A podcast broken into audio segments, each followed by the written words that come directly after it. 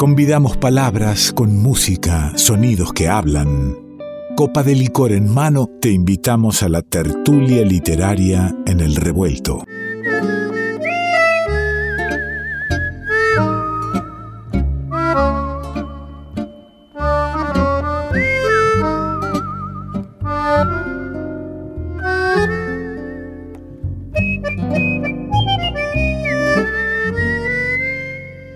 Agradeciendo a los amigos de la Docta Ignorancia, la editorial La Docta Ignorancia, por eh, eh, propiciarnos la, la palabra poética, nada menos que con la presencia en el revuelto de Natalia Sordi. Lo que yo creí mío se disuelve y vacila. Se desatan por dentro los nudos sin morir.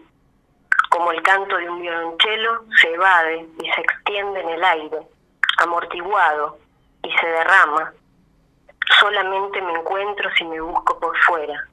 Templos griegos, callad, callad, catacumbas, que no narren las altas olas alteradas, muertos amordazados en la prisión de las tumbas, callad completamente bajo la lluvia del llanto.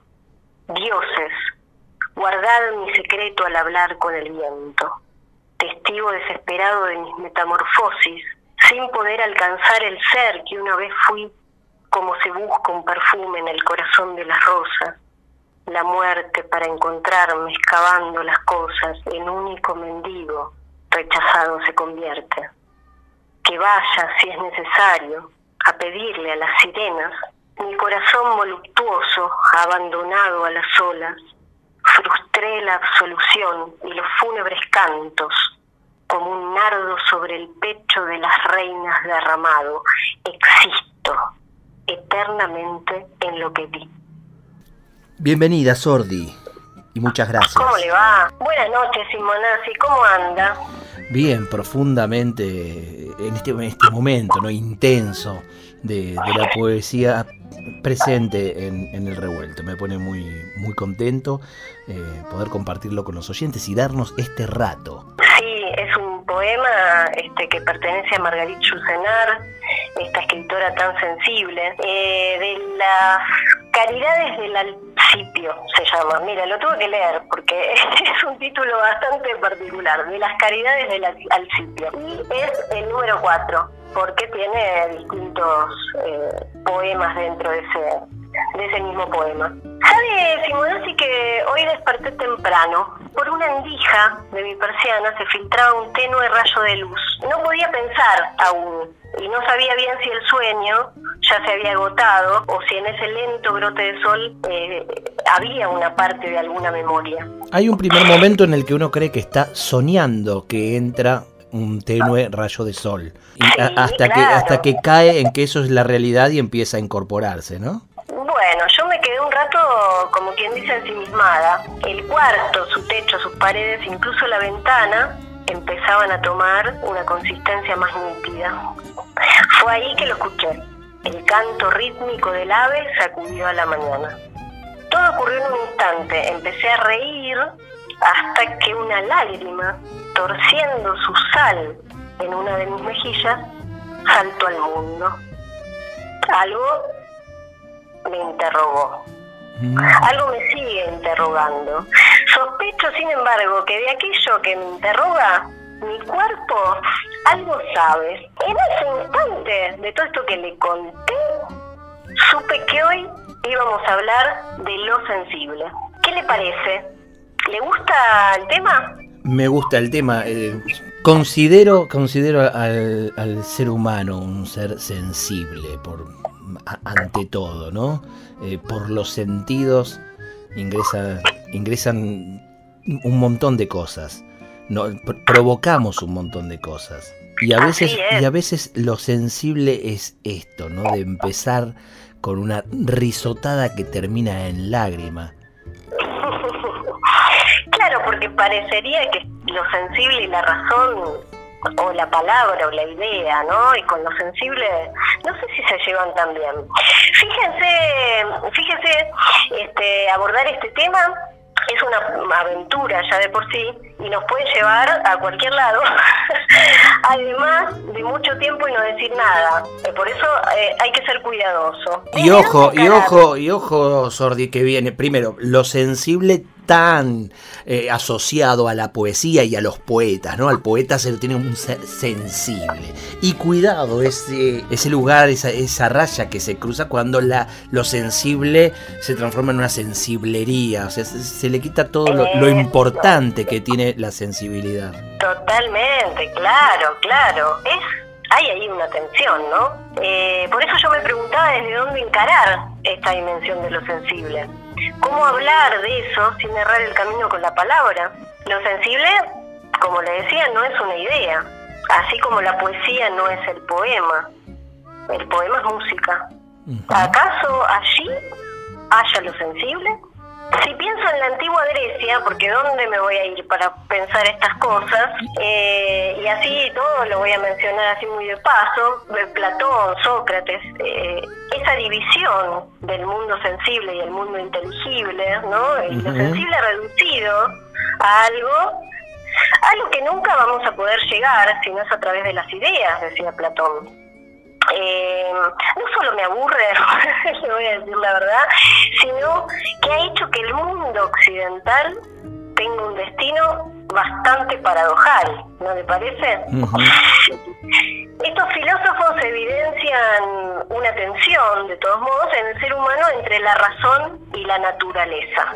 Mi amigo querido, ¿a quién voy a traer? ¿Usted qué le parece? A Nietzsche, lo tenemos ahí. Mire, lo, estoy viendo, lo estoy viendo a Nietzsche.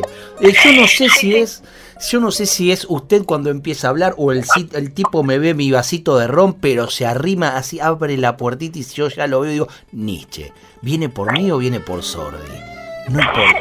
Pase, siéntese. No, sabremos nunca, pero es, eh, acaso sea ese rayito de sol, ¿no? ¡Ay, qué lindo! Eh, incluso le voy a decir algo. ¿Acaso, eh, acaso, sea, ¿acaso sea el zorzal? Yo no sé por qué a la, ¿Acaso sea el zorzal? al ave que canta yo ya le puse que es un zorzal, por supuesto. bueno, Carlos, Carlito Gardel. a esta altura, le digo, algo que se me ocurrió recién, introducirlo con una musiquita, ya tiene que tener cortina propia. Eh, ya mismo, ya mismo le estoy buscando eh, y la Entonces vamos a presentarlo nuevamente. De, Grecia nos vamos directamente a, la presencia en revuelto de casi, diría yo, el segundo columnista de las tertulias, que es el maestro Nietzsche. Aquí hace su ingreso. Maravilla. ¿Y cómo no traerlo? Sí, este, ha dicho tantas cosas interesantes. En el, en el origen de la tragedia, él introduce esta dicotomía con los términos de lo apolíneo y lo dionisíaco, ¿no? Esto que los griegos hablaban de la razón y la naturaleza en tensión, bueno, él lo trae con el concepto de apolíneo que refiere al dios Apolo, que representa la razón, las ideas, la belleza, y lo dionisíaco que usted sabe muy bien a quién representa, imagino, eh, es el dios del vino, a la naturaleza y su fuerza, los sentidos, lo sensible. Lo que por ahí en psicoanálisis podríamos pensar como lo pulsional, tal vez. Eh, y va a decir que esta duplicidad es la que se encuentra en el desarrollo del arte, nada menos. Ahora bien, mientras Platón busca la verdad y la busca en las ideas, eh, busca la perfección, eh, a, semejanza de este Apolo, ¿no? de este dios Apolo, librándose de la carne, se libra de la sensibilidad, de las tendencias de la naturaleza. Mientras eh, Platón hace esto, a Nietzsche la verdad que no le importa nada, la búsqueda la verdad, en esos sentidos, ¿no? Eh, así piensa con otra cosa. Por eso insisto siempre y lo traigo, porque es un poeta. Él mismo dice, solo creería en un Dios que supiera bailar. La música y la danza ya sabemos, ¿no? Esto de solo creería en un Dios que supiera bailar, apela eh, a Dionisio, de alguna manera. Eh, la música, la danza son de la, de la tierra de Dionisio, este dios del vino, de la sensualidad, del éxtasis, del mundo de lo sensible. Una obra literaria que tiene resonancias con esta dicotomía esto de lo apolíneo y lo dionisíaco, es la novela Narciso y Golmundo de Hermann Hesse. Bueno, Narciso es eh, el intelectual, el que representa el rigor de la razón y de las ideas, de la claridad sobre todo de las ideas, y Golmundo es el artista, un alma errante eh, al que lo sacude la pasión de vivir. Y vivir sobre todo en lo sensible, ¿no? La vida en tanto cerca de lo sensible. Estos dos personajes se relacionan en la novela representando la diferencia de estas dos facetas del ser humano. Varias veces eh, en esta novela, Golmundo menciona la palabra, y con mayúscula la menciona, digamos, está escrita con mayúscula en la novela, la palabra madre. Se puede intuir que no nos está hablando de su madre biológica, sino de algo en relación con esta dimensión de lo sensible. En el final de la novela, en su lecho de muerte, o sea, ellos tienen una relación que narra toda la, novela y al final Golmundo muere, ¿no? Eh, estoy, eh, eh ¿cómo, se dice ahora? Haciendo Está spoileando, pero... Estoy spoileando. pero bueno, ya a esta altura, por lo menos Germán Hesse no me va a decir nada. No, nadie se quejará eh, Golmundo muere y este, en su lecho de muerte le dice a Narciso, este, le dice lo siguiente, mire qué, qué lindo, ¿no? Porque le dice, quería hablarte de la madre y decirte que sus dedos me ciñen el corazón. La llevaba constantemente en mis adentros. Y cuando está muriendo, le hace la siguiente pregunta, que es un momento muy emotivo del libro. Porque después de decir esto, que tiene tanta con, tanta tanta intensidad, ¿no? Lo que ahora le voy a, le voy a contar, él muere y termina la novela. Eh, dice, ¿cómo podrás morirte un día, Narciso, si no tienes madre? Sin madre no es posible amar. Sin madre no es posible morir. Y yo le digo, Simonazzi, cuando leí este libro me, puso la piel de gallina, lloré, por supuesto. Eh, y en este momento es donde yo dejo aquí eh, nuestro espacio con esto, con esta pregunta. Sí, tengo por supuesto algo para leerle en el cierre. Nos quedamos en, en, esa pregunta flotando, ¿no? y, y por ahí para que entre tanto el poema que nos regala en el cierre nos abrace, podamos también pensar nuestra respuesta. ¿Me vuelve a hacer la pregunta? ¿Cómo podrás morirte un día, Narciso, si no tienes madre? Sin madre no es posible amar. Sin madre no es posible morir.